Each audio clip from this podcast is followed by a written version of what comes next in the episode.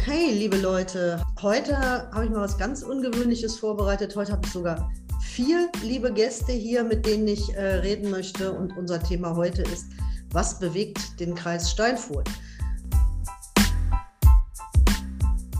Bei mir heute sind die Landtagskandidierenden der Linken aus dem Kreis Steinfurt. Äh, ich gehe mal nicht alphabetisch einfach, wie, sie, wie ich sie hier sehe. Jennifer Kölker. Jenny äh, kommt aus Recke und kandidiert im Tecklenburger Land für, den, äh, für, für die Landtagswahl am 15. Mai. Dann habe ich hier den Marvin Freund. Marvin kandidiert äh, in Rheine, Emstetten und ganz vielen anderen Städten.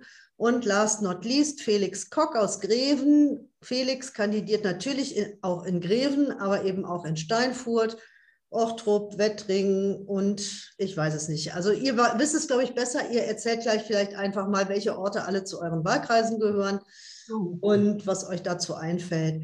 Wir haben uns überlegt, wir machen heute erstmal eine kleine Vorstellungsrunde und dann kommen wir aber direkt auch über Politik ins Gespräch. Und ihr da draußen, ihr könnt euch wie immer beteiligen, indem ihr einfach Fragen in den Facebook-Chat schreibt, also in die Kommentare oder Anmerkungen oder Lob, Kritik, alles, was euch einfällt. Und äh, ich bekomme diese Fragen dann hier angezeigt und versuche, die in unser Gespräch einzubinden. Also traut euch, seid mutig, ein bisschen Mut gehört dazu. Ähm, es gibt keine doofen Fragen, es gibt nur doofe Politikerantworten und das wollen wir heute vermeiden. ja, ähm, ihr Lieben, schön, dass ihr es heute Abend Zeit für mich gefunden habt, für meine Online-Sprechstunde. Und ähm, ich fange jetzt aber mal alphabetisch an mit dem Marvin. Marvin, wer bist du? Was bewegt dich und warum willst du in den Landtag? Ja, moin erstmal von meiner Seite. Mein Name ist Marvin Freund, ich bin 31 Jahre alt, komme aus Recke, bin verheiratet, habe einen Sohn, der ist, wird bald vier schon, die Zeit rennt. Ähm, ja, meine Brötchen die verdiene ich äh, als Anlagenmechaniker für Sanitär, Heizungs- und Klimatechnik. Und im Volksmund Klempner oder Heizungsbauer, da gibt es noch andere Berufsbezeichnungen, aber die nenne ich dann jetzt hier mal nicht. Ähm, ja, ich bin in diesem Jahr der Direktkandidat für die bevorstehende Landtagswahl im Wahlkreis 81 Steinfurt 2. Kathrin hatte schon gerade angefangen, ein paar Städte und Kommunen aufzuzählen. Also das sind äh, Emstetten, Saarbeck, Lattbergen, Hörstel. Äh, ich glaube, ich habe jetzt ziemlich alle zusammen. Ich hoffe, ich habe jetzt keinen vergessen. Ja, ich kandidiere für den Landtag, weil ich mich für die Menschen einsetzen möchte, die sich äh, von der Politik vernachlässigt und auch abgehangen fühlen und die das Gefühl haben, schon, dass für sie schon lange keine Politik mehr gemacht wird. Ähm, ich denke, dass die Linke dringend wieder in den Landtag muss, weil keine Partei aus meiner Sicht äh, so konsequent die Bedürfnisse der einfachen Leute äh, umsetzen möchte. Ja, vielen Dank, Marvin. Als nächstes äh, kommt dann im Alphabet die Jenny? Nee, nee, der Felix. Felix, hallo, kommt vor Kölker. Äh, Felix Kock, äh, magst du dich auch kurz vorstellen und uns sagen, was dich bewegt, für den Landtag zu kandidieren? Ja, aber sicher. Ja, mein Name ist Felix Koch. Ich bin 29 Jahre alt. Ich komme, wie Katrin ja gerade schon gesagt hat, aus Greven. Ähm, vom Beruf bin ich Gesundheits- und Krankenpfleger gewesen, muss man sagen, bis letztes Jahr. Äh, seitdem bin ich freigestellter äh, Personalrat setze mich da jetzt im Moment für das Wohl meiner Mitarbeiter ein, äh, in Konflikten gegenüber dem Arbeitgeber hauptsächlich. Ähm, was mich ähm, dazu motiviert, in den, oder in den Landtagswahlkampf hier zu ziehen, ist, dass ähm, ich in meiner Zeit als Pflegekraft ähm, unheimlich oft das Gefühl bekommen, äh, vermittelt bekommen habe, dass man ja irgendwie so zwar irgendwie wichtig ist, aber irgendwie auch egal. So, so eine merkwürdige Mischung und das Egal irgendwie überwiegt immer mehr. Man möchte zwar gerne applaudieren oder hier mal einen Strauß Blumen irgendwie äh, in den Sozialraum schmeißen, aber das war es dann auch so. Und damit möchte ich mich auf Dauer eigentlich nicht zufrieden geben, denn es ist ein unheimlich wichtiger Beruf, auf den wir wahrscheinlich alle früher oder später angewiesen sind oder mal waren. Und ähm, das sehe ich so als mein, mein Hauptding im Wahlkampf an, mich für Pflegekräfte einzusetzen, beziehungsweise generell das Gesundheitssystem. Ja, Kathrin hat es ja gerade schon angeschnitten. Ich kandidiere im Wahlkreis 80 Steinfurt ein. Das sind eins, das sind die Gemeinden Greven, Horstmal, Lahm, Metelen, Neunkirchen, Nordwalde, Ochtrup, Steinfurt und Wettringen. Also alles, was zwischen Greven und der holländischen Grenze liegt. Vielen Dank, Felix. Und als last not least kommt äh, Jenny, Jennifer Kölker. Bitte, Jenny, stell dich doch kurz vor, damit die Leute draußen auf der Facebook-Seite wissen, mit wem sie es hier zu tun haben. Ja, hallo, ich bin Jennifer Kölker, komme aus Steinbeck, das liegt bei Recke. Also, ähm, genau, habe einen Hund und bin verheiratet, arbeite als Fotografin und ich möchte gerne den Landtag, um halt auch den ländlichen Raum ein bisschen zu vertreten, um dort die Probleme aufzuzeigen und halt, ähm, um da halt auch was zu verändern. Und ich stehe halt auch wirklich für den Klimaschutz und fürs Tierwohl und da muss noch einiges passieren, finde ich, in NRW und deshalb ist es auch super wichtig, dass die Linke in den Landtag kommt und da gebe ich jetzt alles für. Und ich bin äh, Wahlkreis 82, Steinfurt, da gehört Büren, Tecklenburg, Hopsten, Längerich, Lien, Recke. Jetzt habe ich wahrscheinlich die wichtigsten vergessen. Wettingen. Radbergen, Westerkappeln. Die ja. gehören halt alle dazu. Genau. Und ja, da bestreite ich dann meinen Wahlkampf. Sehr schön, darauf freuen wir uns. Wir haben aus der letzten, wir haben aus der letzten äh, Sprechstunde vor 14 Tagen sozusagen noch eine Frage übrig. Und zwar hat René Rasch gefragt, es gibt keinen kostenlosen Nahverkehr, also weil wir da auch über kostenlosen Nahverkehr gesprochen haben. Wenn, dann wäre er steuerfinanziert. Und wenn er etwas steuerfinanziert ist, dann sollte man das auch steuerfinanziert nennen und nicht kostenlos. Und da kommt dann die Frage der sozialen Gerechtigkeit ins Spiel. Denn von steuerfinanziertem Nahverkehr profitiert nur der, bei dem es überhaupt einen Nahverkehr gibt. Die anderen müssen zwar mit dafür zahlen, haben aber nichts davon, weil fast kein Bus fährt und keine Bahn hält. Und für Menschen, die gar keinen Zugang zum ÖPNV haben, ist es völlig egal, was der kostet. Also, ähm, Jenny, du gehörst ja zu diesen Menschen, die. Ich bin einer von ihnen, ja. Ja, Steinbeck, ne? Also, es können ja mal hier die Leute googeln, die nicht wissen, wo das liegt. Ähm, was meinst du? Reicht das aus, den ÖPNV für die Nutzerinnen und Nutzer kostenlos zu machen oder was muss da noch passieren und warum ähm, ist die Linke da die Partei, die das machen kann? Ja, also da ich ja selber betroffen bin, weiß ich halt genau, was er meint. Und zwar ähm, ist halt auf dem Land die Taktung der Busse total schwierig und man muss quasi irgendwie eine Stunde Wartezeit und dann hat man ja letztendlich von diesem kostenlosen Ticket gar nichts. Das verstehe ich wohl. Und deshalb finde ich, äh, fordert ja auch die Linke, dass wir ähm, mehr Busse einsetzen auf dem Land, weil man kann natürlich nicht sofort Schienen hinlegen und alles, aber erstmal mehr Busse oder Sammeltaxis einrichtet und damit halt ja den äh, Verkehr besser taktet dadurch. Und dann hat man auch was davon. Vielen Dank, Jenny. Ähm, ich habe ich hab hier noch eine Frage von Andrea, die hat gerade hier ähm, in die Kommentare geschrieben. Ich hatte gerade eine katastrophale Zoom-Sitzung mit Frau Scharrenbach. Inhaltlich, aber vor allem technisch. So, das mit der Digitalisierung muss dringend besser werden. Künftig sollen alle Rats- und Ausschusssitzungen digital oder hybrid stattfinden können. Was haltet ihr davon? Welche Voraussetzungen fehlen noch? Ich glaube, Jenny, da warst du auch gerade in, in, einer wichtigen, in einem wichtigen Treffen dazu. Ne? Willst du ja. dazu was sagen? Ähm, ja, ich kenne das, das Problem halt auch, weil wir zu Hause, also hier in, bei uns in Recke im Rat, auch das Problem haben, dass wir Sitzungen machen müssen in Präsenz, weil es sonst nicht funktioniert wegen der Abstimmung. Und äh, für mich ist das einfach so, also man muss das Rad ja nicht neu erfinden. Die digitalen Medien sind ja da. Man kann ja abstimmen alles. Äh, man muss da irgendwie die Regeln, finde ich, locker und das nicht so ver äh, verkomplizieren alles, meiner Meinung nach. Und dann sollte man eine Ratssitzung in der Zeit von einer Pandemie auch digital abhalten können. Weil man stellt ja auch eine Öffentlichkeit her. Man kann danach quasi im nicht öffentlichen Teil in Privat ähm, Chat gehen. Also meiner Meinung nach sollte das funktionieren. Jo, aber da gehört ja noch ein bisschen mehr dazu, als dass ihr das wollt. Ne? Ich erinnere mich an so Zoom-Meetings, wo äh, Leute aus Mettingen zugeschaltet waren und wir dann da gesessen haben und gewartet haben und dann mussten die ihre Kamera ausmachen. Wir haben sie trotzdem nicht ordentlich gehört.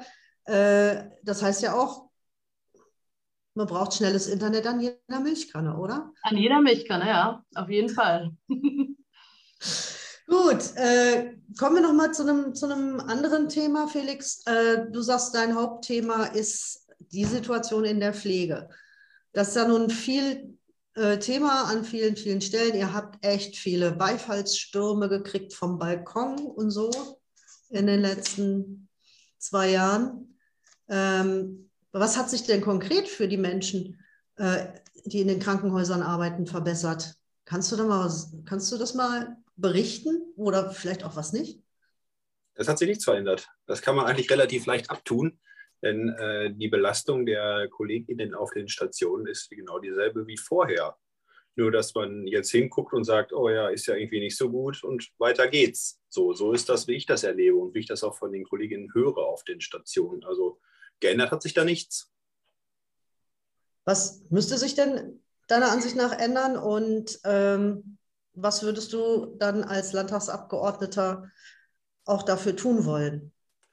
Ja, da gibt es ja verschiedene Baustellen, an denen man eigentlich ziemlich unmittelbar ansetzen muss. Das eine ist äh, das System der Fallpauschalen. Ähm, ein Krankenhaus kann nur Gewinne machen, wenn es die richtigen ähm, Behandlungen bzw. Operationen durchführt. Für jede Operation gibt es einen aufgeschlüsselten Betrag und mit diesem Betrag muss das Budget oder muss alles irgendwie geleistet werden, was denn so anfällt, sei es Pflege, Medikamente, Putzkräfte, Essen etc. etc. So und ähm, da gibt es natürlich Sachen, die sind eher rentabel und es gibt Sachen, die sind weniger rentabel. Zum Beispiel Gynäkologie ist unglaublich unrentabel, deswegen gibt es davon auch nur noch so wenige. Und ähm, das muss zumindest mal als erstes weg. Das muss zwar auf Bundesebene geschehen, aber da muss man auch in NRW dann einen wichtigen Impuls setzen. Wir sind das äh, bevölkerungsreichste Bundesland und da müssen wir an dieser Stelle noch anschieben, dass dann was aus äh, irgendwie was passiert. Das wissen eigentlich alle, dass das so nicht funktionieren kann. Aber das, äh, die Krankenkassen haben damals dermaßen viel Druck gemacht, weil ähm, das irgendwie die kostengünstigere Variante für die war. Und so eiert man jetzt damit irgendwie dahin und mit dem großen Geld möchte sich an der Stelle keiner anlegen. So. Das ist äh, mit einer der Wurzeln des Übels. Das andere ist, dass ähm, der Pflegeberuf sicherlich ein sehr ein schöner Beruf ist. Ich habe ihn ja immer gerne gemacht.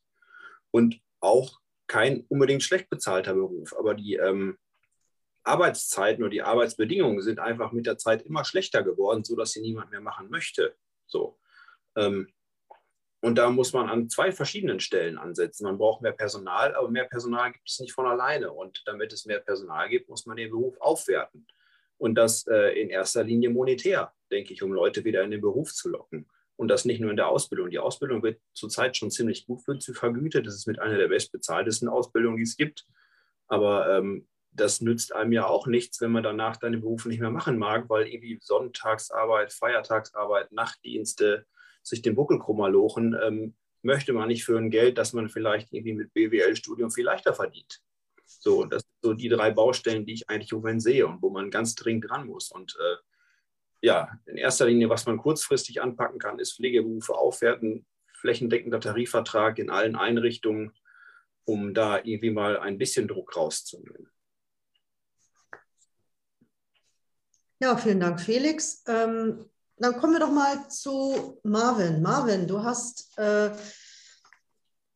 hast ja vorhin erzählt, du bist äh, ich sag mal, Klempner.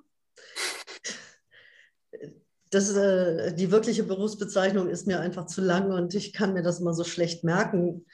Äh, ich war auch in der Schule immer ganz schlecht, wenn es ums Auswendiglernen ging. Kommen wir mal zu dem Thema äh, Bildung. Was ähm, ist ja auch so, dass äh, viele Ausbildungsbetriebe sich darüber beklagen, dass sie im, im Moment äh, Schwierigkeiten haben, geeignete Azubis zu kriegen. Und äh, dann heißt es immer irgendwie, ja, äh, die Leute sollen irgendwie nicht studieren gehen, sondern sie sollen halt eine Ausbildung machen. Aber die Leute, die eine Ausbildung machen, sind in Betrieben dann irgendwie nicht gut genug. Und äh, ähm, was muss denn passieren, damit alle Jugendlichen in NRW, eine, die eine Ausbildungsstelle brauchen, auch eine Ausbildungsstelle kriegen und damit, dass die auch, ähm, wenn sie von der Schule kommen, äh, genug auf dem Kasten haben, äh, dass das auch funktioniert, dass sie auch in der Berufsschule mithalten können. Was, was hat die Linke da für Ideen? Naja, als erstes muss man sich erstmal ansehen, wie ist denn die Situation derzeit? Also ich komme aus dem Handwerk und da kann ich das, glaube ich, ganz gut erzählen, wie es da jetzt momentan so an der Tagesordnung ist. Und äh, da sieht man halt oftmals, dass das Problem ist, dass man junge Menschen hat, die im Handwerk, äh, am Handwerk interessiert sind, weil es ja auch wirklich ein Spaß macht, das Ganze an der frischen Luft zu arbeiten, auch körperlich was zu machen, wenn es dann natürlich nicht den Rahmen sprengt, das ist ja ganz klar. Nein, aber das äh, Erscheinungsbild des Handwerkes ist zum Beispiel ähm, oftmals noch sehr negativ behaftet. Und man muss den Beruf natürlich dahingehend attraktiver gestalten, dass man die Auszubildenden auch vernünftig mitnimmt, dass man sich Zeit nimmt, äh, Aus den Auszubildenden richtig was beizubringen. Ja? Wir haben eine unheimlich hohe äh, Arbeitsverdichtung. Wir haben einen Fachkräftemangel, ja, und ähm, dadurch haben wir oftmals zu wenig Zeit, den Auszubildenden ähm, dann auch vernünftig was beizubringen. Und ähm, da muss man natürlich mal schauen, dass man auch ähm, den Lehrberuf attraktiver macht. Ja? Da muss man zum Beispiel als äh, Arbeitgeber, wir haben das bei uns zum Beispiel in der Firma jetzt mal angesprochen, dass wir den Auszubildenden praktischen Unterricht einfach und Nachhilfeunterricht sozusagen geben wollen. Nicht, weil sie irgendwie zu schlecht sind, sondern einfach, dass man sich mal dann persönlich auch mal Zeit nimmt, mit den Auszubildenden mal an die Werkbank zu gehen und äh, ja, einfach mal, ich sag mal, einen Schweißbrenner in der Hand drückt, wo so wo im normalen Arbeitsalltag leider nicht so viel die Zeit dafür da ist. Nicht? Und ähm, du hattest das gerade schon mal angesprochen, das Thema Bildung ist natürlich auch mit Ausbildung verknüpft. Und da haben wir momentan ein Bildungssystem, was die Jugendlichen oftmals schon unter enorm hohen Leistungsdruck setzt und sie oftmals gar nicht da abholt, wo ihre tatsächlichen Kompetenzen äh, auch äh, liegen. Also, ich, äh, also das ist ja Schöne bei Bildung, da kann ja jeder eigentlich mitreden. Wir sind ja alle irgendwann mal zur Schule gegangen und äh, da haben natürlich alle äh, unterschiedliche Erinnerungen an ihre Schulzeit. Und ähm, da sieht man oftmals, dass Kinder dem, dem Lernstoff zum Beispiel nicht gewachsen sind und müssen dann aufgrund unseres dreigliedrigen Schulsystems ähm, ja, sind einem sehr hohen, sehr großen äh, Druck ausgesetzt. Man müsste normalerweise den Kindern, ähm, ja, müsste sie da abholen, wo tatsächlich ihre Kompetenzen liegen und nicht irgendwie durch Zensuren und so weiter unter großem Leistungsdruck auszusetzen. Nicht? Hm. Äh, was heißt denn das jetzt konkret? Äh, die SPD hat sich ja jetzt wohl verabschiedet von dem Konzept Eine Schule für alle. Ähm, wie sieht die Linke das? Also Schulsystem so lassen, wie es jetzt ist oder richtig umkrempeln? Was ist euer Plan, unser Plan? Also ich denke, dass das Bildungssystem äh, dringend reformbedürftig ist. Ähm, wir haben das dreigliedrige Schulsystem, ich hatte es gerade schon mal angesprochen, in Verbindung mit einem Frontalunterricht, welches aus meiner Sicht völlig veraltet ist. Ne? Wenn wir uns jetzt einfach mal überlegen, wir müssen jetzt in diesem Moment äh, eine Schule uns erdenken, ähm, dann äh, würde sie ganz sicherlich nicht so aussehen wie die Schulen, die wir jetzt haben. Ich, ich hatte es gerade schon mal angesprochen, Zensuren abschaffen, das setzt die Kinder unter wirklich so sehr hohen Leistungsdruck. Früher wurde halt immer gesagt, du lernst fürs Leben. In Wirklichkeit lernt man eigentlich für Schulnoten. Nicht? Du, umsonst gibt es ja nicht solche Begriffe wie zum Beispiel äh, das Bulimie-Lernen, was wahrscheinlich viele von uns äh, erkennen. Was meinst du damit? Wenn, wenn, ein Test, wenn ein Test jetzt bevorsteht, dass man ähm, sich den Stoff dann irgendwie in den zwei Seiten auswendig oder mehrere Seiten aus dem Buch auswendig lernt, gar nicht weiß, worum es überhaupt inhaltlich geht und das dann wieder nach dem Test, nach der Klassenarbeit oder Klausur komplett vergessen hat. Nicht? Und das ist dann auch die Frage, was ist denn wirklich so Bildung und was ist Wissen, was einem da vermittelt wird. Nicht? Ähm, also Wissen ist in meinen Augen das, was ich jetzt, was ich heute noch habe. Grundrechenarten, Lesen, Schreiben, sowas, nicht? Und ähm, vieles, was einem vermittelt wurde, das hat man einfach gar nicht mehr auf dem Schirm, weil es fürs Leben doch vielleicht ein bisschen unwichtig ist. Und ein großer Punkt, was mich äh, in der Schule damals schon mal sehr stark gewundert hat, war, dass unsere LehrerInnen mitunter mal sagten, wir haben gar, keine, gar nicht so viel Zeit für dieses Thema, wir müssen uns jetzt beeilen. Und das sorgt natürlich halt auch dafür, dass Kinder nun mal auf der Strecke bleiben. Ich hatte heute zum Beispiel noch ein äh, interessantes Gespräch mit einem Bekannten gehabt. Äh, seine Tochter leidet an Dyskalkulie, das ist eine Rechenschwäche. Ähm, die wird in Nordrhein-Westfalen nicht als äh, also nicht anerkannt. Also eine Leserechtschreibschwäche wird anerkannt und dafür gibt es natürlich entsprechende Fördermaßnahmen. Bei der Dyskalkulie, also bei der Rechenschwäche, das wird in Nordrhein-Westfalen nicht anerkannt. Und er sagte mir, dass ähm, sie für so eine therapeutische Sitzung da 45 Euro äh, zahlen müssen. Und es wird da empfohlen, das wollen natürlich auch die Eltern, dass deren Kinder nicht auf der Strecke bleiben, dass, das wöchent, dass es wöchentliche Sitzungen gibt. Ne? Das heißt, du bist im Monat bei 180 Schmocken. Ähm, das kann sich halt auch nicht jede Familie leisten. Und ähm, das ist wirklich ein Problem. Und ich finde, äh, das sind nicht nur die Eltern, die unter Druck geraten, gerade die Kinder ähm, unterliegen einem sehr hohen Leistungsdruck da. Und na, da müssten wir normalerweise gucken, dass wir Gemeinschaftsschulen oder sowas äh, weiter ausbauen, Gemeinschaftsschulen, Gesamtschulen, wo der Leistungsdruck nicht an erster Stelle steht, sondern eben die Bildung, die auch nachhaltig ist. Jo, unseren Chat lässt das Thema Digitalisierung nicht los. René merkt völlig zu Recht an, äh, das Problem bei der Digitalisierung ist die Privatisierung. Entschuldigung, schnelles Internet gibt es nur da, wo es sich für Telekom und Co. lohnt. Und wer falsch wohnt, also auf dem Land, der muss entweder umziehen oder sich eine Buschtrommel zulegen. Und Stefan bestätigt das. Er sagt, bei, bei mir um die Ecke gibt es vier bis fünf Häuser, die keinen Internetzugang haben, da es sich laut Telekom dort finanziell nicht lohnen würde.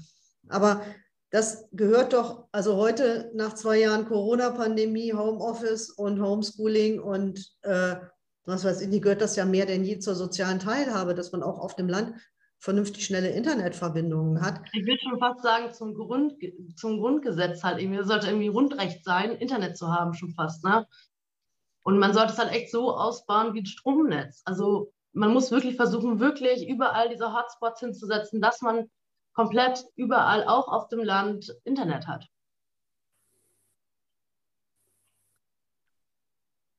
Ja, das ist ja auch eine, so eine absurde Situation. Das kommt ja niemand auf die Idee, beispielsweise ähm, bei der Kanalisation, die zu privatisieren und dann verschiedene genau. private Gesellschaften bauen unter die Straße, wo du wohnst, drei verschiedene Kanäle parallel, also wenn sich da lohnt. Und äh, da kannst du dich dann entscheiden, an welchen du dich anschließen willst. Das führt ja dazu, äh, dass das alles nicht richtig funktioniert, ja. Und dass natürlich da, wo es sich nicht lohnt, überhaupt kein Kanal liegt und die Leute irgendwie wieder eine Sickergrube anlegen könnten. Also ähm, in anderen Bereichen käme man gar nicht auf die Idee, aber ähm, bei der Digitalisierung ist es halt so, dass da, dass da auf Markt und Wettbewerb gesetzt wird und die, die Telekom mit ihrer Marktmacht ja auch noch irgendwie ähm, dafür, dafür sorgen kann, dass längst nicht alle Leute äh, die, die Leitungen kriegen, die sie wirklich brauchen. Ähm, Oh, ähm, Bildung ist auch ein heißes Thema. Andrea kommt äh, mit einer Anmerkung rein, äh, die vielleicht Marvin auch wieder machen möchte. Bei uns wurden wieder über 30 Kinder an der Gesamtschule abgelehnt. Ein weiterer Zweig an der vorhandenen Schule wurde abgelehnt. Eine neue Schule unmöglich. Stattdessen sollen das Gymnasium und die Hauptschule erhalten werden. Das findet sie einfach traurig. Und das hat ja auch nichts mehr mit, mit dem Elternwillen zu tun. Ja, ich hatte das mitbekommen schon mal, dass das äh, jetzt ein Thema sein wird. Ähm, ich verstehe das auch tatsächlich überhaupt nicht, weil das in meinen Augen überhaupt nicht, Zukunft, überhaupt nicht zukunftsgewandt ist, das Ganze. Ähm, wir sollten uns schleunigst auf den Weg machen, unser Bildungssystem äh, massiv zu reformieren. Und das, was wir erleben, aus meiner Sichtweise, ist einfach, dass ähm, beim Thema Bildung jährlich oder alle vier Jahre, wie auch immer, da was zusammengeflickt wird. Man hat da irgendwann nur noch so einen Fleckenteppich vor sich, das ist alles ziemlich halbgar. Und das mal jetzt in Bauarbeitersprache zu sagen, irgendwann ist jede Ruine mal kaputt saniert, da muss man da der Bagger dann davor. Ne? Und, äh, da müssen wir uns auf jeden Fall dringend auf den Weg machen. Ja, vielen Dank, äh, Marvin. Ich hole nochmal den Felix mit rein. Felix, ähm, wir haben vorhin schon ein bisschen über die Situation in der Pflege gesprochen. Jetzt haben ja die äh, Beschäftigten in den sechs Unikliniken in Nordrhein-Westfalen ein Ultimatum an die Landesregierung gestellt. Das ist ja immer was Neues. Wir haben der Landesregierung und den äh, äh Klinikgeschäftsführern 100 Tage Zeit gegeben, mit ihnen in Verhandlungen zu treten für einen Entlastungstarifvertrag. Ähm, was sagt denn die Linke und was sagst auch du persönlich zu dieser Auseinandersetzung äh, an den Unikliniken? Ja, ich begrüße das. ähm, bei dem Entlastungstarifvertrag geht es ja in erster Linie darum, äh, bessere Arbeitsbedingungen ähm, zu, zu bewirken. So. Das Ganze hat es ja in Berlin schon gegeben vor ein oder zwei Jahren. Ähm, da haben die Beschäftigten von mehreren Klinikkonzernen ähm, einen ähnlichen Tarifvertrag, also einen Entlastungstarifvertrag. Er streikt auch unter harten, harten Streiks. Ich glaube, über vier Wochen waren die Kolleginnen da im, im Vollstreik und haben dann letzten Endes bewirken können, dass ähm, die Klinikleitung, beziehungsweise ja doch die Klinikleitung dafür anständige Arbeitsbedingungen und anständige Personaluntergrenzen sorgen müssen. Und wenn das nicht passiert, werden da Stationen geschlossen und oder es gibt ordentlich äh, Entschädigungszahlungen für die betroffenen Kolleginnen so. Und das macht natürlich gewaltig Druck auf die Entscheidenden so. Und ähm, wir als Linke äh, sind da äh, ganz vorne mit dabei und unterstützen äh, Verdi bei diesen Forderungen. Wir unterstützen die Kolleginnen auf den äh, Stationen, an den Unikliniken bei den Forderungen. Und ich persönlich halte das für ähm, für eine Riesenchance, die wir hier in NRW haben und was wir hier dringend durchsetzen sollten. Und da bin ich äh, gerne bereit, alles zu tun, damit das auch passiert. Denn ähm, das wird gewaltige Strahlkraft haben. Die Unikliniken gehören zu den größten Krankenhäusern, die wir in Nordrhein-Westfalen haben. Und ähm, wenn da so etwas durchgesetzt wird, dann merkt man vielleicht auch in anderen Arbeitsbereichen oder in anderen Kliniken so einerseits die da unten lassen sich ja doch nicht alles gefallen und man merkt, wir haben hier richtig Kraft, wir können was bewirken, wenn wir nur wollen. Und wenn wir uns zusammentun und aufstehen und nicht nur äh, sagen, ja, da könnte man ja mal oder wir müssten auch mal, sondern wenn wir uns alle zusammentun und äh, idealerweise in einer Gewerkschaft sind und äh, uns zu einer Faust ballen, sage ich jetzt mal, dann können wir richtig was bewegen und dann ändert sich auch was an den beschissenen Situationen. Und ich finde das richtig, richtig gut. Und der Zeitpunkt ist natürlich ideal. Das Ultimatum endet am 1. Mai zwei Wochen vor der Landtagswahl und da ähm, kann das richtig ungemütlich werden für den einen oder anderen. Ja, ungemütlich, ähm, das hoffen wir mal. Und wir hoffen natürlich auch, dass es den, äh, dass die Beschäftigten, ja, dass dieser Funke, den die Beschäftigten aus den Unikliniken losgetreten haben, dass da auch übertritt auf andere Kliniken. Da ist ja nun das Problem, also an den Unikliniken sind ja relativ viele Kolleginnen und Kollegen in, in, in der Gewerkschaft organisiert. Was ich übrigens wichtig finde, sie kämpfen nicht nur für Entlastung äh, in der Pflege, sondern auch ähm, für die äh, Mitarbeitenden in den Funktionsdiensten, also beispielsweise die Leute, die, die die Häuser reinigen, die das Essen machen, die äh, die Krankenbetten über die Station schieben und so weiter und so fort. Also auch, auch die sollen die Möglichkeit haben, äh, äh, bei Überlastung eben dann hinterher freie Tage oder zusätzliches Gehalt zu bekommen. Und was ich auch spannend finde, der Marburger Bund, also die ähm, Vereinigung der Klinikärzte, hat sich ja mal irgendwann von Verdi abgespalten, weil sie äh, meinten, dass sie alleine besser kämpfen. Auch die haben sich jetzt sozusagen mit äh, in, die, in die Auseinandersetzung um Entlastung eingeklinkt und wollen ihren nächsten in ihren nächsten Tarifvertrag dieses Element auch aufnehmen. Es ist tatsächlich so, dass äh, wohl 20 Prozent aller Klinikärzte auch sagen, dass sie nicht mehr können und dass sie, dass sie äh, darüber nachdenken, irgendwie aus, aus, aus dem Job auszusteigen wegen Überlastung. Und äh, da muss man, glaube ich, an der Stelle immer noch mal sehr deutlich sagen, das kommt nicht nur von Corona, sondern das war vor Corona auch schon da. Ähm, und beim pflegenden Personal natürlich noch mehr als bei den Ärzten, weil die Fallpauschalen halt gerade dafür sorgen, dass bei, äh, auf der Ärzteebene noch Stellen geschaffen werden, weil die halt Fallpauschalen auslösen, aber die Pflege sich da nicht abbildet. Ja, das wird auf jeden Fall eine spannende Auseinandersetzung. Ähm, wir werden uns da, glaube ich, auch einmischen und äh, die Streiken, also die, die Auseinandersetzungen und wenn es zum Streik kommt, die Kolleginnen und Kollegen bestmöglich unterstützen. Äh, so, im Chat geht es aber heute auch richtig zur Sache. Muss ich jetzt nochmal hier gucken. Ähm, zurück zur Bildung. Da wünscht sich der Stefan ein bundeseinheitliches Bildungssystem. Na gut, wir reden jetzt hier über die Landtagswahlen, aber ähm, Jenny und Marvin, ihr wohnt ja an der Landesgrenze. Ne? Also direkt bei euch fängt ja dann gleich Niedersachsen an. Ähm, wie groß ist das äh, Schulhopping über die Landesgrenze bei euch und äh, wie viele Eltern würden sich das auch wünschen, dass es ähnliche Bedingungen in Niedersachsen wie in NRW und umgekehrt gibt? Also ähm, viele aus Niedersachsen kommen sogar hierhin äh, zur Schule, zu dem Gymnasium, das wir hier haben. Und andersrum auch halt. Ne? Also wir wechseln halt wirklich die Bundesländer für die Schulbildung teilweise. Und natürlich wäre einheitlich viel, viel besser. Ne? Und noch besser wäre eine freie Schule ohne Noten, wie Marvin schon sagte. Und ähm, wenn das einheitlich überall wäre, würde ich das begrüßen, auf jeden Fall. Ein weiterer Punkt dazu ist ja auch noch, dass äh, die Bundesländer äh, unterschiedlich reich sind oder unterschiedlich arm sind. Ja? Und ähm, dass äh, dadurch ja auch mitunter äh, SchülerInnen in, aus ärmeren Bundesländern wirklich äh, benachteiligt sind, im Gegensatz zu Kindern aus reicheren Bundesländern, aus Bayern oder ähm, Baden-Württemberg. Also grundsätzlich ist natürlich ein vernünftiges Bildungssystem bundesweit das Ideale, aber das geht natürlich auf äh, Landesebene jetzt erstmal nicht so. Aber grundsätzlich ist das natürlich schon klar zu befürworten. Hm. Also zwischen NRW und Niedersachsen umziehen, das geht auch noch. Also das ist nur einigermaßen kompatibel.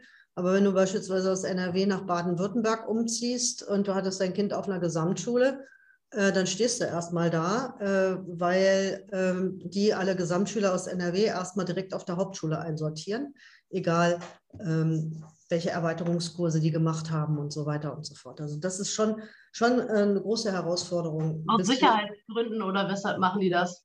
Nee, die machen das, weil sie äh, die nordrhein-westfälischen und anderen Gesamtschulen nicht anerkennen. Also es gibt da keine staatlichen Gesamtschulen in dem Sinne, ähm, wie wir sie haben, also keine integrierten Gesamtschulen, wo alle Kinder draufgehen, sondern ähm, Baden-Württemberg und Bayern haben eben noch streng dieses gegliederte Schulsystem. Vielleicht ist das auch irgendwie so ein Grund, warum die in Baden-Württemberg äh, ähm, so großen Ran auf die Waldorfschulen haben. Also es sind ja private Schulen, äh, die auch so einer bestimmten Überzeugung anhängen, aber äh, das sind halt überwiegend die einzigen, also wenn du eine Gesamtschule für dein Kind willst in Baden-Württemberg, dann brauchst, musst du es auf eine private schicken. Ja, das ist halt irgendwie schon ziemlich gruselig. Ja, gut. Ähm, wir haben noch ein paar Themen, über die wir reden wollten. Die Hälfte der Zeit haben wir schon verbraucht. Ähm, ich würde jetzt gerne auch noch mal das Thema das Thema Umwelt äh, ansprechen. Da haben wir ja gerade hier bei uns in, im Kreis Steinfurt auch einige Baustellen. Und sowohl Jenny als auch Felix setzen sich natürlich äh, auch in ihrer Gemeinde- und Stadtratsarbeit dafür ein. Äh, vielleicht äh, sind das aber auch ein bisschen unterschiedliche Perspektiven. Also Jenny in Recke und Felix in Greven. Könnt ihr vielleicht mal sagen, was so eure ähm, jeweils die größten Themen sind, die ihr zu bearbeiten habt. Vielleicht fängt Jenny, Jenny einfach an und Felix ergänzt dann hinterher. Und ähm, was dafür auch bei der Landtagswahl wichtig ist oder was in unserem Landtagswahlprogramm für euch wichtig ist, was ihr umsetzen wollt. Ja, also ich persönlich, für mich ist das Tierwohl sehr wichtig. Und was wir zum Beispiel umgesetzt haben, bevor es der Bund umgesetzt hat, war halt auch schon, dass wir einen Appell gerichtet haben an die Bürger, dass wir ein Böllerverbot, also ein Raketenverbot in Recke haben. Und äh, da kann ich äh, die Recker schon mal darauf vorbereiten. Dies wird jedes Jahr passieren, dieser Antrag. Und äh, so lange, bis wir halt einfach nicht mehr böllern. So. So viel was dazu. Spricht, was spricht gegen das Böllern? Das ist doch mal so ein bisschen Späßchen, mal einen Tag im hm, Jahr. Ja. Ja, aber ich glaube, es ist halt nicht so ein Späßchen für die äh, Pferde, die im Stall stehen, für die Schweine, die Masttiere, die im Stall stehen. Die Fluchttiere sind letztendlich nicht weglaufen können, nicht wissen, dass Silvester ist. Ähm, ich kann das alles nachvollziehen, dass das vielleicht schön ist, aber ich finde, dass es ein Brauch, der einfach längst überfällig ist und wir sollten dafür irgendwie neue Bräuche schaffen, schönere Bräuche, die kein Tierwohl verletzen, meiner Meinung nach. Und ich habe selber einen Hund und ähm, ja, wenn der äh, die Böllerei losgeht, hat die halt einfach Angst. Und ich finde, äh, jeder Hundebesitzer, der böllert, der sollte wirklich zweimal überlegen, ob das das Richtige ist weil man halt echt damit die Tiere verängstigt und verletzt. So. Wie war das Feedback dazu, zu diesen Anträgen? Ja, gemischt. Ne? Also wir haben da wirklich ähm, Befürworter auch gehabt, aber halt genauso gut auch welche, die es halt überhaupt nicht eingesehen haben und nicht verstanden haben. Und ich kann auch zum Beispiel ähm, verstehen, dass jemand, der Kinder hat, der sagt so, ja, das ist aber ein voller schöner Brauch dafür. Äh, das kann ich nachvollziehen. Ich habe das als Kind auch gerne gesehen, aber ja, da muss man halt wirklich irgendwie einen Nutzenfaktor mehr sehen. Irgendwie, das hat ja keinen Sinn so letztendlich. Und zum Beispiel in Tecklenburg wird ja auch nicht geböllert, da ist dann halt eher wegen den alten Gebäuden. Aber irgendwie finde ich, Schottland macht sich, ähm, ähm, Holland macht es nicht mehr. Und ich finde, da sollte man auf jeden Fall einfach irgendwie mitziehen und das halt auch nicht mehr machen. Also, und deshalb wäre es natürlich schön, wenn es in ganz NRW auch wäre. Ne? Jetzt habe ich natürlich ganz viele Freunde, die gerne böllern, aber ja. Äh, ja, ich, ich meine, ich kann das nachvollziehen. Ich habe hier so ein, ich bin hier immer noch so ein bisschen behindert, sieht man hier an der Hand. Äh, ah. Das äh, hat mir mein Hund gebrochen, als jemand unerwartet geböllert hat äh, und ich den dann alleine hatte. Ähm, also die, die Zeit zwischen dem 27. Dezember und ungefähr dem 3. Januar, bis die ganzen Reste aufgebraucht waren, äh, war für uns, als der Hund noch gelebt hat, wirklich äh, eine ganz schlimme, ganz schlimme Zeit. Also der hat, der hat so gelitten, ab dem ersten Knaller wollte der nicht mal mehr Pipi machen gehen. Also ganz schlimm. Ja, die leiden halt auch noch danach, ne? Ja, ja, ja. ja. Du hattest dann irgendwie wirklich eine Woche einen traumatisierten Hund, hat mir dann auch nichts geholfen, dass mich Leute belehrt haben, ich müsste mit dem halt öfter mal auf den, auf den Hundeplatz gehen und neben ihm Kracher abbrennen, damit er sich dran gewöhnt. Ja, das ist genau falsch. So, und das nützt ja auch, das kannst du ja auch mit einer Katze auch nicht machen. Da gibt es auch viele, die Angst haben. Und äh, ja, du hast die Pferde angesprochen, klar, die verstehen nicht, was passiert. Ne? Und äh, ich denke auch manchmal so, äh, ältere Menschen mit Demenz, die vielleicht noch Krieg mitgemacht haben, dass es bei denen auch ganz schlimme Erfahrungen wahrscheinlich wieder hochkommen lässt. Und äh, gibt ganz gute Gründe dafür, aber ich finde, da muss man auch Alternativen anbieten, ne? also Lasershow oder sowas. Ja, oder irgendwo überall einen Breakdance hinstellen, dann können die alle Silvester Breakdance fahren. Aber wir haben zum Beispiel ähm, auch zum Beispiel Mülleimer wollen wir aufstellen in Recke Meer, weil wir immer ähm, Müllsammlaktionen auch haben. Und da siehst du halt auch total viel ähm, am Kanal, besonders, dass da halt echt viel Müll rumliegt. Und ja, da kämpfen wir halt für, dass noch mehr Mülleimer aufgestellt werden mit ähm, Hundekotbeutel, Spender, weil es bringt halt nichts. Also wenn ich wirklich mit meinem Hunde Gassi gehe, äh, nehme ich die, die Hundescheiße mit bis nach Hause, weil einfach nirgendwo ein äh, Mülleimer ist. Und ja, viele Leute schmeißen dann die eingepackte Hundescheiße irgendwie dann weg und das macht halt irgendwie gar keinen Sinn. Dann kann man es genauso liegen lassen letztendlich. Und ich glaube, da müssen wir halt echt, gerade durch Corona haben viele Leute diesen Hund geholt und äh, viele Leute gehen jetzt auch mehr die Teutoschleife oder überall spazieren. Und ich finde, ja, da muss man halt, um die Umwelt zu schützen, halt auch wirklich noch mehr Mülleimer aufstellen. Mhm. Jo, ähm, Felix, ist, äh, was äh, sind das bei euch in Greven auch so Themen, Themen im um Umweltbereich oder habt ihr da äh, auch was zu tun, beispielsweise mit äh, Nitrat im Grundwasser und so? Nitrat ist ja in ländlichen Kreisen, denke ich, irgendwie immer so ein Ding. Ne? Gülle wird nun mal ausgefahren und dadurch steigt nun mal der Grundwasserspiegel. Da, ach, ähm, der Nitratspiegel im Grundwasser. Ähm, das ist ja irgendwie, liegt ja auf der Hand. Ähm, da muss man halt irgendwie ran und gucken, was gibt es denn für Alternativen? So, ne? Wie kann man auf Landwirtschaft setzen, die vielleicht nicht so viel Nitrat in den Boden pumpt? Ne? Da gibt es ja auch Mittel und Wege, das zu tun, aber die sind halt irgendwie unpopulär und werden halt kaum, kaum genutzt, weil es natürlich auch erstmal teuer ist und die allermeisten Bauern, die irgendwie ein Feld bewirtschaften, haben ja irgendwie auch einen Maststall. So. Und ähm, der Dung fällt ja quasi im Maststall an und irgendwie muss irgendwie entsorgt werden. So, der wird teilweise bis nach Holland verkauft oder so. Ähm, oder Holländer, nee, Holländer verkaufen es hierhin, weil man hier die Nitratwerte viel höher sind, als es zum Beispiel in den Niederlanden der Fall ist, sodass wir dann auch noch die, äh, die holländische Gülle hier mit ausfallen, weil hier ist es erlaubt. So, und das ist ja irgendwie äh, paradox, finde ich. Ne? Tja, ein, ein weiterer Punkt, das kann ich auch wieder mal, oder würde ich ganz gerne nochmal ergänzen. Und zwar haben wir bei uns in Recke die Situation, dass wir zwei ähm, Biogasanlagen haben, die als CO2-neutral und hast du nicht gesehen angepriesen werden sollen. Ähm, dass die Trecker das Kram alle abfahren müssen, das wird wahrscheinlich dabei gar nicht mit einberechnet. Ja. Und für diese beiden Biogasanlagen, die wir in Recke haben, werden 1000 Hektar Mais angebaut. Das ist unfassbare äh, Menge. Natürlich muss man mal gucken, äh, wo kriegen wir die Energie her. Aber ähm, auch da haben wir eine absolut falsche Förderpolitik. Ja? Denn anstatt, äh, dass die Leute jetzt, sag mal, die, das Prinzip einer Biogasanlage ist ja klasse. Nicht? Wenn, man, wenn ich jetzt meinen Hausmüll zur Biogasanlage bringen würde, könnte ich da, da reinschmeißen, hat die Biogasanlage zwar einen geringeren Wirkungsgrad, ne? aber stattdessen werden da äh, flächenweise Meister angebaut und ähm, das führt natürlich dann auch wieder zu Belastungen des Grundwassers. Nicht? Ja, wichtiger, wichtiger Punkt.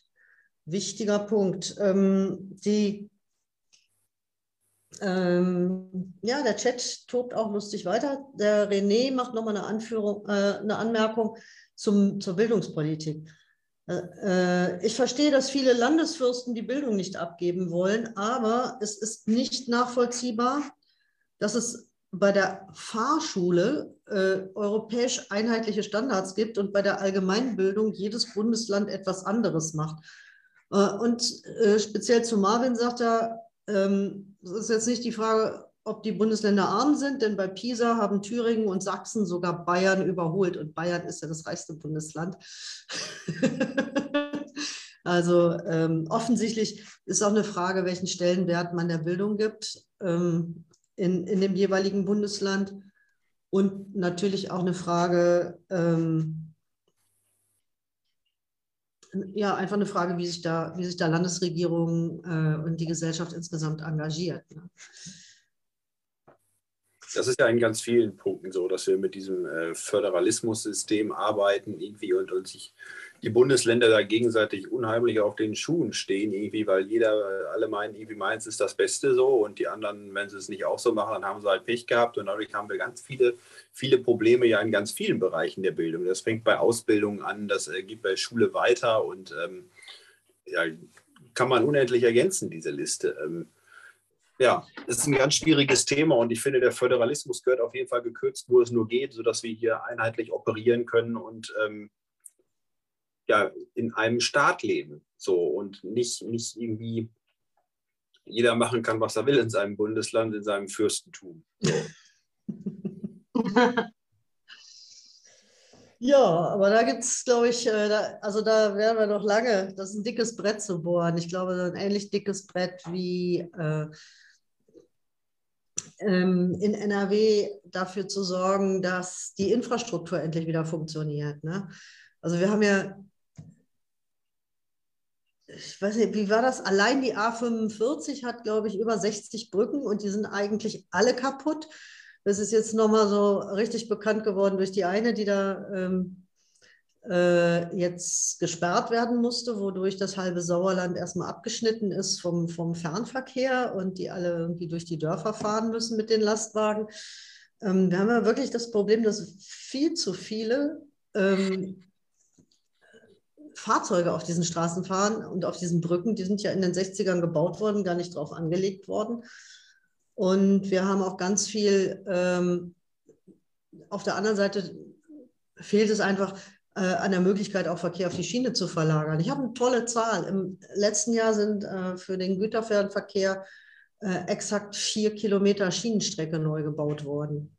So, ähm, Kriegen wir das geändert, also von NRW aus oder zumindest zum Teil geändert? Wir haben ja auch, in, auch auf, der, auf der Schiene in NRW erhebliche Probleme. Abelio ist jetzt pleite gegangen, äh, erhebliche Einschnitte in die, in die ähm, Fahrpläne im Ruhrgebiet, äh, die Strecke zwischen, zwischen Hamm und Wuppertal ist äh, kaputt. Da gibt es nur noch irgendwie Umleitungsverkehr und Notfahrpläne. Und auch da ist ja ein riesiger Investitionsstau. Ähm, brauchen wir eine Investitionsoffensive und wer, wer soll das bezahlen? Wer von euch? Ja, ich denke, die brauchen wir schon. Wir klammern uns ja auch irgendwie sehr gerne an unserer schwarzen Null fest, was ja äh, erhebliche Einsparungen im Bildungsbereich mit sich bringt, aber halt auch in diesem Bereich so. Ähm, und da kann man dann halt sehen, wo es hinführt. Es wird nicht investiert, weder in das eine noch in das andere. Man äh, lässt die Kohle lieber irgendwie zurück oder hält sie zurück und dann ähm, muss man sich irgendwie auch nicht wundern im Endeffekt, dass hier nichts mehr vorangeht in diesem Land. So, du hast es ja gerade schon angesprochen, wir haben zig kaputte Autobahnbrücken, wir haben äh, Güterverkehr, der irgendwie kaum existent ist. Und äh, auch der Personenverkehr irgendwie pfeift ja mehr oder minder auf dem letzten Loch. Ich fahre jeden Tag mit der Bahn zur Arbeit und ich äh, spüre das auch deutlich am eigenen Leib. So hier in Greven, die Strecke, die ich fahre, das geht noch so, aber ähm, da gibt es doch deutlich schlimmere Strecken. Wir wollen seit Jahrzehnten ist es irgendwie das Thema, die Strecke zwischen Münster und Enschede auszubauen, die irgendwie auch den Steinfurter Raum erheblich durchschneidet. Und ähm, da fahren einspurig Dieselloks, was irgendwie keine Lösung sein kann irgendwie im dritten Jahrtausend, finde ich. Und da wird es endlich Zeit, dass zum Beispiel diese Strecke zweispurig ausgebaut wird, weil dann kann man da auch Güterverkehr über diese Strecke schicken. Im Moment geht das nicht, weil kein Begegnungsverkehr möglich ist. So. Ja, und unbedingt eine E-Lok auch, ne? Genau, eben die muss zweispurig ausgebaut werden und dann verstromt werden, sodass dann da größere und schnellere Züge fahren können. Und das finde ich ist ein ganz, ganz wichtiges Thema, was uns ja auch hier im ländlichen Raum ähm, noch viel mehr trifft als Leute in Städten, wo die Infrastruktur zwar da, da ist aber kaputt, aber immerhin ist sie da. So, und äh, hier stehen wir vor ganz anderen Herausforderungen, finde ich. Und da, da müssen wir ran und das muss behandelt werden, dieses Thema. Also ich bin, äh, äh, ich bin ja gerade in Berlin, wir haben ja Sitzungswoche. Äh, ich hab, war heute Morgen total angenervt, weil ich auf meine beiden U-Bahnen jeweils vier Minuten warten musste. Und da habe ich mir an den Kopf gepackt und habe gesagt, bist du eigentlich bescheuert?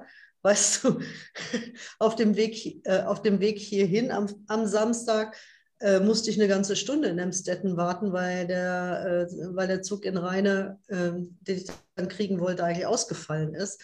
Und ähm, mir das auch erst ein paar Minuten bevor der fahren sollte, überhaupt mitgeteilt wurde. Also äh, ja, da sind wir hier tatsächlich äh, in den Großstädten schon ziemlich auf den Inseln der Seligen und drumherum ist dann die, äh, kommt die, kommen die Mühen der Ebenen, wenn man versucht, ohne Auto irgendwas zu erreichen. Ne? So, ich hatte gerade noch eine Rückmeldung zur Bildung oder was war das? Nee, zu, zum Gas, zum Biogas. Da schreibt der Adelbert nämlich, äh, Biogasanlagen in dieser Form sind ein Griff ins Klo. Erstens durch die Leckage. Zweitens erhöhen sie die Pachtpreise und zum dritten Mal fehlen diese Flächen, um Nahrungsmittel anzubauen. Außerdem wird der Boden total ausgelaugt und der Rückstand aus der Biogasanlage muss äh, zuerst aufbereitet werden. Ähm, ja, äh, richtig, aber man kann eben auch, das äh, hat Marvin ja auch völlig zu Recht angesprochen, man kann natürlich auch ähm, Biogasanlagen mit Abfällen betreiben und äh, das ist dann wieder sinnvoll. Man kann aber natürlich auch diese Abfälle kompostieren und dann als, als, äh, als Dünger verwenden. Also es gibt ja verschiedene Möglichkeiten. Und äh, so, ähm, genau, Stefan, Stefan schreibt, die schwarze Null hat bei uns dazu geführt, äh, dass bei mehreren Schulen der Putz buchstäblich von der Decke bröckelte. In mindestens einem Fall war jahrelang eine Toilettenanlage defekt. Tageslichtprojektoren waren bis vor kurzem hier noch Hightech. Ja, ähm, das ist äh, durch, durchaus nicht ungewöhnlich. Ja? Ähm, so schwarze Null ist ja auch so ein etwas beschönigender Begriff. Also da geht es eigentlich um ein Schuldenaufnahmeverbot. Und ähm, wir haben ja auf der Bundesebene jetzt äh, wegen der Corona-Hilfspakete dieses Schuldenaufnahmeverbot erstmal ausgesetzt. Das wird aber ab 2023 will äh, Christian Lindner als Finanzminister das wieder in Kraft setzen. Und das, äh, dieses Schuldenaufnahmeverbot haben ja die neoliberalen Parteien alle mit schöner Übereinstimmung, also wirklich mit voller Übereinstimmung, CDU, CSU, FDP, Grüne, SPD, waren alle daran beteiligt, das in, in die Länderverfassung und ins Grundgesetz zu schreiben. Das heißt, wir haben auch wirklich das Problem, äh, wenn das besteht, dass Investitionen ganz, ganz schwierig sind. Welche Vorstellungen äh, habt ihr denn, wie man ähm, trotzdem Geld für Investitionen, für bessere Schulen, für mehr Lehrerinnen und Lehrer, für den äh, Ausbau der Geburtshilfestationen in den Krankenhäusern und so weiter und so fort. Also all diese Themen für mehr Umwelt- und Klimaschutz. Wo kann man das herkriegen? Wer von euch möchte da mal eine Idee raushauen? Naja, also das, was wir ja derzeit erleben, ist ja, dass einmal der Hobel über die ganze Bevölkerung gefahren wird und am Ende des Monats weiß dann die alleinerziehende Verkäuferin doch nicht mehr, wie sie ihre Miete bezahlen sollen. Stattdessen sollten wir doch vielleicht mal den Blick nach oben richten, um zu schauen, wo wir wirklich das Geld abholen können und das sind dann meistens, das Geld ist halt bei sehr wenigen Leuten, dort liegt, dort liegt allerdings dann sehr, sehr viel und die wissen halt vor vollen Taschen nicht mehr, wie sie überhaupt durch die Tür passen sollen. Ja, und ich finde, es ist durchaus angemessen, auch mal bei denen an der Tür zu klopfen und zu sagen, jetzt leiste doch mal bitte deinen entsprechenden Teil, ähm, damit wir hier solidarisch vernünftig miteinander leben können. Weil augenblicklich, wenn man mit vielen Leuten über das Thema spricht, ähm, dann werden immer diese Leute äh, ganz gerne mal in Schutz genommen.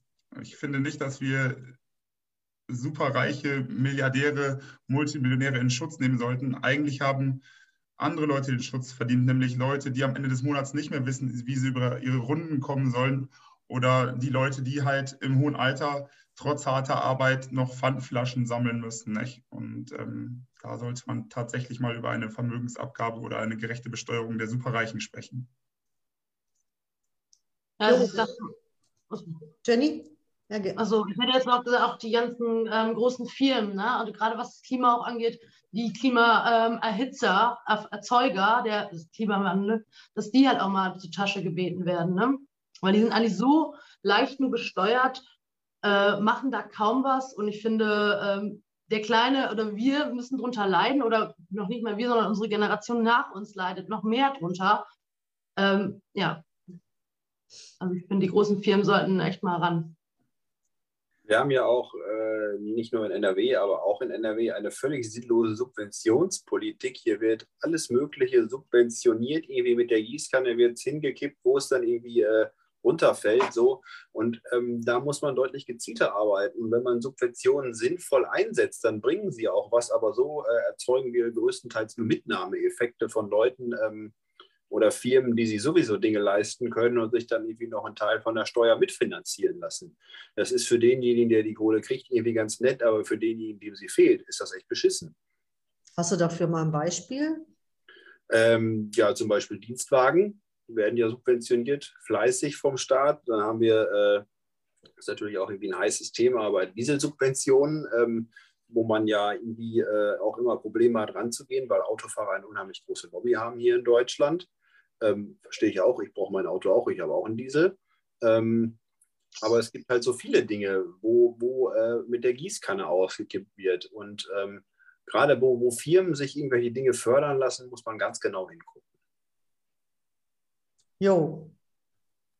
Aber das, äh, das, ist ja dann immer dieser Wettbewerb, ja. Also das machen wir ja sogar, das machen ja sogar die Städte hier untereinander, wo, wo dann darum gewetteifert wird, wer die billigste Gewerbesteuer und den billigsten Anschlusspreise für Neubauten hat und, der, und, und am meisten den, den, den Privatwünschen der Unternehmer entgegenkommt, wenn die, äh, äh, wenn die äh, neue Gelände erschließen wollen und da Bäume fällen wollen und so.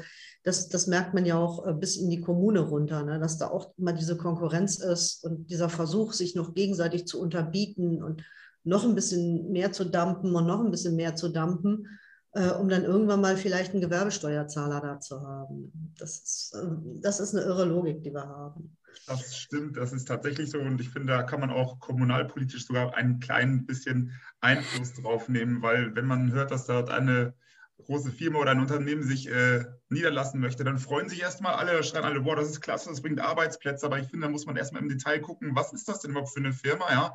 Wenn die Leute oder die Mehrheit der Leute dort in Leiharbeit beschäftigt werden, um Produktionsspitzen abzufangen, ja, aber dauerhaft dadurch ähm, mit geringen ähm, Arbeitsverträgen, ähm, Stundenlöhnen da abgespeist werden, dann ist das ganz sicherlich kein guter Arbeitgeber. Nicht? Ja klar, wenn, wenn, wenn die Kommune irgendwie meint, es gibt irgendwie äh, schöne viele Arbeitsplätze und hat dann hinterher das, das Problem, dass die Leute da so wenig verdienen, dass sie hinterher noch ähm, ergänzendes ALG 2 beantragen müssen, dann hat man schon mal nichts gekonnt. Ne? Äh, René kommt nochmal zu zu, zum Verkehr zurück. Ähm, und zwar schreibt er, die Schiene ist voll. Wenn Sie heute einen Container per Schiene verschicken wollen, müssen Sie den drei Tage vorher anmelden und hoffen, dass noch was frei ist. Ein LKW steht zur Not innerhalb von einer Stunde auf dem Hof und wenn er geladen ist, fährt er los. Also wir brauchen mehr Gleise, vor allem extra Gleise für die Fracht, sonst geht das nicht.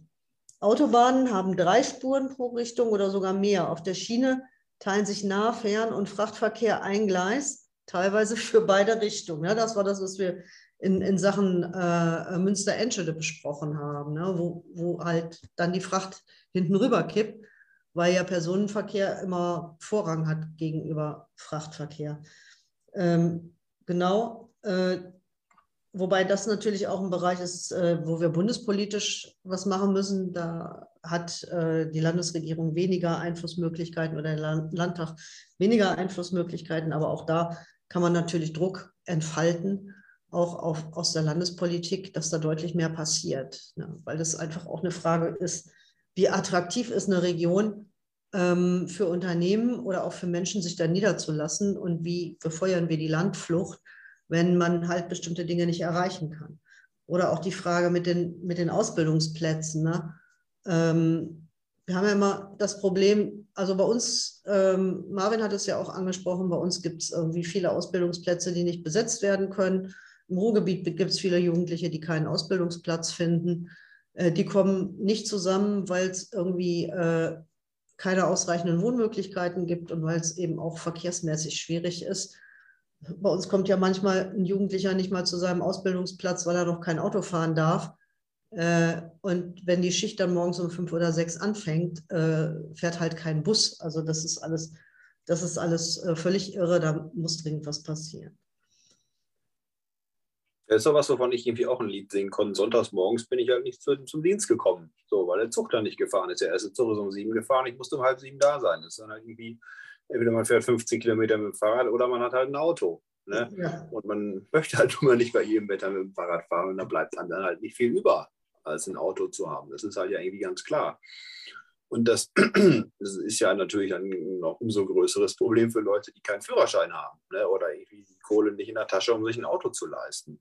Und ähm, was unser Ziel sein muss, ist, dass man zu jedem Zeitpunkt von überall nach überall hinkommt. So es bringt nichts, irgendwie auf elektrisierten Individualverkehr umzusatteln, weil solche Probleme werden damit schlichtweg nicht gelöst.